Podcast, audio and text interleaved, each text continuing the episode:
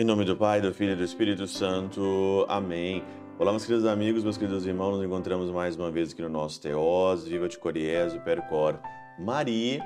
Nesse dia aqui, né, nosso dia 15 de novembro de 2021, é dia de Santo Alberto Magno.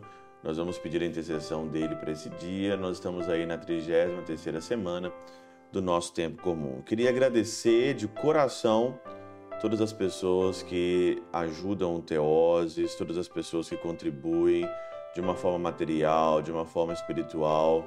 Rezo por vocês todos os dias. Muito obrigado mesmo por vocês apoiarem o nosso projeto, de nós continuarmos a evangelizar pelos meios aqui de comunicação.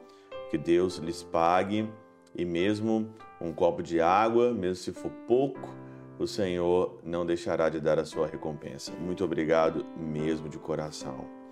Por isso, o evangelho de hoje, de Lucas capítulo 18, versículo 35 a 43, fala daquele cego de Jericó. Nós meditamos isso já um tempo atrás aí no nosso Teoses, mas o evangelho aparece, aparece novamente aqui para nós, o cego de Jericó. E ele grita ali: Senhor, filho de Davi, tem piedade de mim. E o Senhor, então, no versículo 41, nessa segunda-feira, pergunta: O que queres que eu faça por ti, né? E o cego respondeu: Senhor, eu quero enxergar de novo, né? Na tradução do latim é ver, né?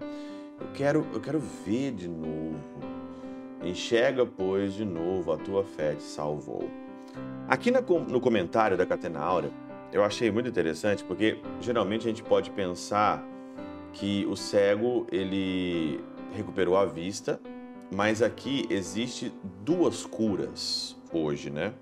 São Cirilo diz o seguinte: no episódio fica evidente que o cego foi curado de uma dupla cegueira, a do corpo e da alma, pois que ele não glorificaria a Deus dessa maneira se não houvesse verdadeiramente tornado a ver. Aos, aos demais deu azor a quem rendesse glória a Deus. Todo o povo, vendo isso, deu louvor a Deus. Ele foi curado então duplamente, do corpo e da alma. Então existe duas cegueiras aqui.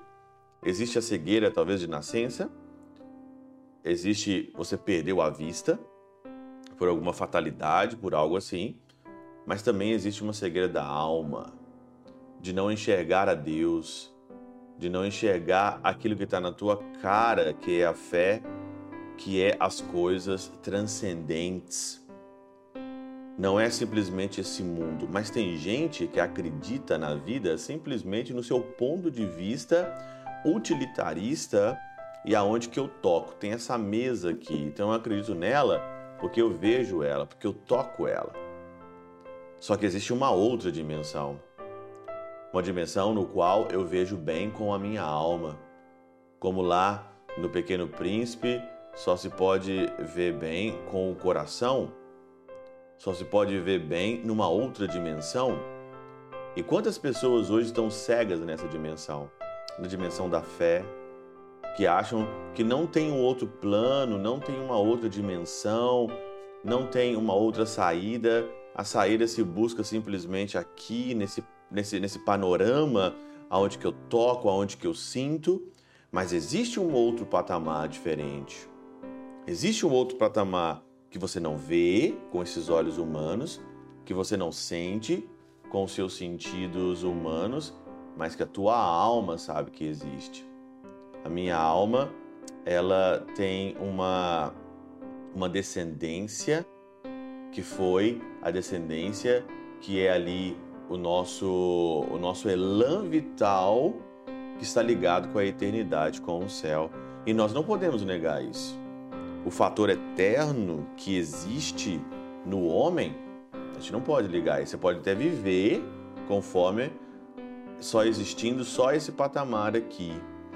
Só que muitas coisas na igreja, a nossa fé mostra que há uma realidade eterna.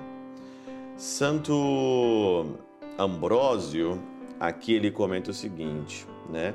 Ou então, ele pergunta ao cego com o fito de nos ensinar que não podemos nos salvar sem que confessemos nossa fé. Então, não tem como. Quando Jesus pergunta aqui, né, o que queres que eu te faça? Então ele confessa que eu veja. Não tem como você se salvar sem você não se confessar. E aqui eu não estou falando de uma confissão sacramental, estou falando da confissão de fé, de você acreditar que existe um, um panorama, um patamar metafísico, além da física, que você não sente, que você não vê, mas que você tenha a porta e tenha um acesso pela sua fé.